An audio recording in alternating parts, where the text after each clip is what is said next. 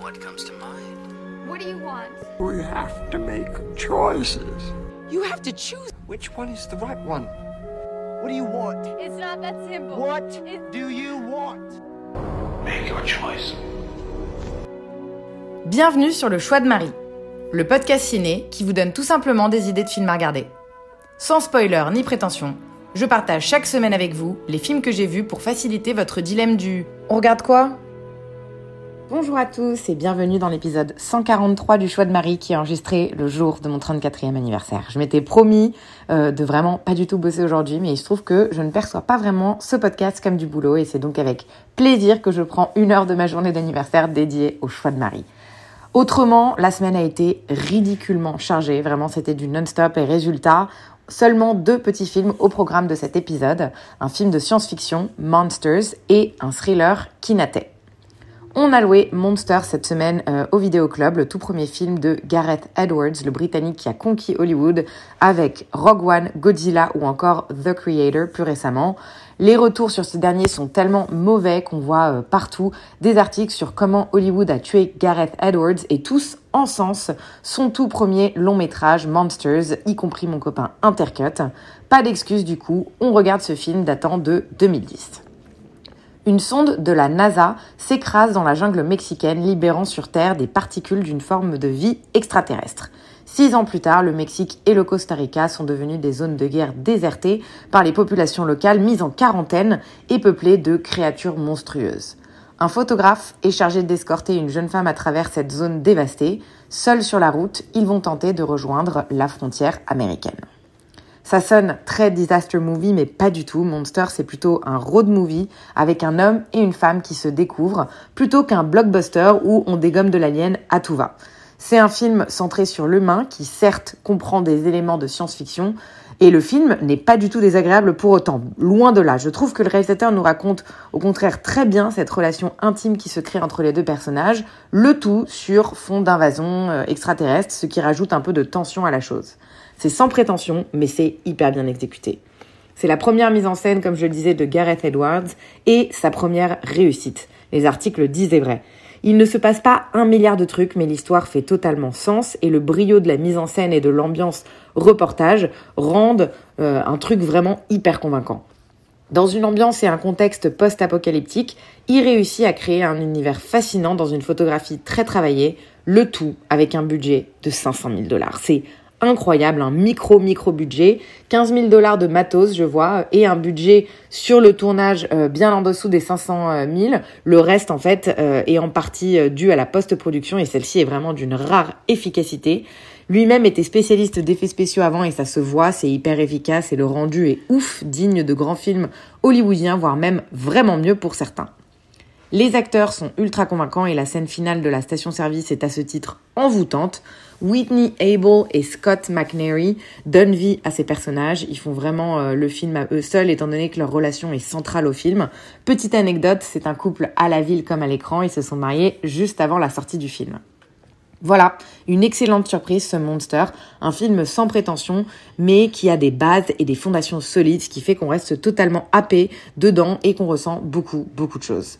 Vraiment dommage que Gareth Edwards se soit perdu dans les gros budgets par la suite, parce qu'on sent vraiment que c'est un cinéaste on ne peut plus prometteur avec ce film, Monsters, qui est pas non plus un must pour autant, mais j'ai trouvé que c'était vraiment un film bien fait et efficace. Si ça vous tente, il est dispo en streaming sur Rakuten et Pluto TV et autrement partout ailleurs, Orange, Amazon, Canal et YouTube.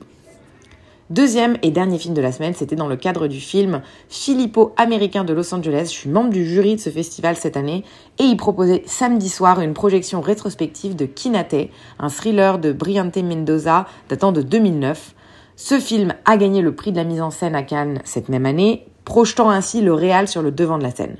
Sachant qu'il s'était lancé dans le métier 4 ans plus tôt, en 2005 à l'âge de 45 ans, autant vous dire que c'est le genre de parcours qui me vend du rêve et que je suis donc allée voir ce film avec beaucoup d'enthousiasme. Pepping, étudiant en criminologie, est recruté par son ancien camarade de, de classe, Abyang, pour travailler en tant qu'homme à tout faire au service d'un gang local de Manille.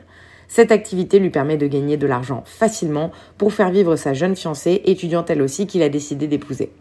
Mais pour ça, il faut encore plus d'argent. Abyang lui propose alors de s'engager dans une mission spéciale particulièrement bien rémunérée. Écoutez, je suis assez mitigée sur ce film.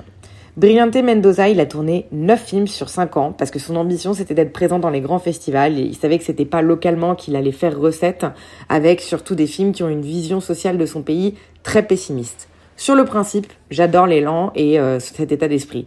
Et j'avais été prévenue que ça allait être assez violent et controversé, ce qui, vous vous en doutez, ne me dérange absolument pas, bien au contraire. Mais je pense que je suis passée à côté d'un truc devant ce film. C'est une sorte de plongée documentariste dans les rues de Manille, avec des images quotidiennes des quartiers populaires et la violence qui s'en dégage. C'est hyper bien fait et je crois que c'est vraiment très typique de son cinéma. C'est du coup assez lent à commencer. On ne comprend l'enjeu du film qu'au bout de 50 minutes sur un film qui est pas très très long au total. Et pendant cette deuxième partie, c'est là que les choses s'emballent. Je vais pas vous spoiler, mais c'est vraiment là que l'action se passe. C'est pas gore, c'est pas graphique, mais ça reste très choquant et violent. Et ce qui est fou, c'est que cette violence, elle fait de nous des voyeurs. Et je crois qu'en fait, c'est ça qui m'a mis mal à l'aise. C'est tellement immersif comme ressenti de la violence, tout en étant distant au niveau de la mise en scène. On n'en voit pas, euh, euh, on nous en met pas plein la gueule, du sang qui gicle et tout. C'est justement, il y a, un peu de distance que, en fait, j'ai été prise de court. C'est assurément unique au niveau de la mise en scène. On lui doit ça. Il n'a pas volé son prix. C'est vraiment quelque chose comme rarement j'ai vu. Et à nouveau, on a vu pire au cinéma en termes de scène choc, mais la passivité de la mise en scène qui justement ne glorifie pas les actes de violence, c'est ça qui est vraiment, vraiment badant. Tarantino a dit du film euh, que sa force était justement de montrer la violence telle qu'elle est, sans jugement, sans glorification, sans artifice. Et c'est exactement ça. On ne se sent pas au cinéma, on se sent dans la vraie vie. Et je crois qu'en fait, ça m'a mis hyper mal à l'aise. Du coup, bravo à Brillante Mendoza sur ce, sur ce point, parce que c'est du jamais vu au cinéma, en tout cas ce que, dans ce que moi j'ai pu voir. Mais c'est dur de dire que j'y ai pris du plaisir, parce que c'est un sentiment qui est très étrange. L'acteur du film, Coco Martin, était très bon. Je crois qu'il est assez connu aux Philippines. J'en avais jamais entendu parler et sa filmo euh, vraiment me dit rien. Mais Mendoza euh, nous a ajouté qu'après le film, c'était un de ses premiers rôles et qu'il avait fait zéro répète, ce qui rend vraiment d'autant plus bluffante les réactions du personnage qu'il a réussi à pondre tout au long du film. Je crois qu'on doit quand même saluer les efforts de Kinate. C'est un film qui met mal à l'aise et ça, ça ne peut être qu'une réussite. Après, ça reste lent et déplaisant, donc j'irai pas dire jusqu'à, pas jusqu'à dire que c'est un film que je conseille. Si cette chronique vous a intrigué, je pense que c'est votre signe de le regarder. Kinate est dispo en streaming sur Rakuten et Runtime, mais aussi en VOD sur Orange, Apple et YouTube. Voilà pour cet épisode d'anniversaire qui, même si c'était pas vraiment un sans faute, il a le mérite de me ressembler au niveau des thèmes et des films qui ont été explorés. Que demander de plus en une journée d'anniversaire? J'espère qu'au moins un de ces deux films vous aura un petit peu intrigué et je vous remercie pour votre écoute comme d'habitude. Nous sommes à trois jours du début de mon festival et ça va donc être très très asiatique sur les deux prochaines semaines, je préfère l'annoncer. D'ici là, je vous souhaite une très bonne fin de journée et je vous dis à dimanche prochain pour l'épisode 144 du choix de Marie. Merci à tous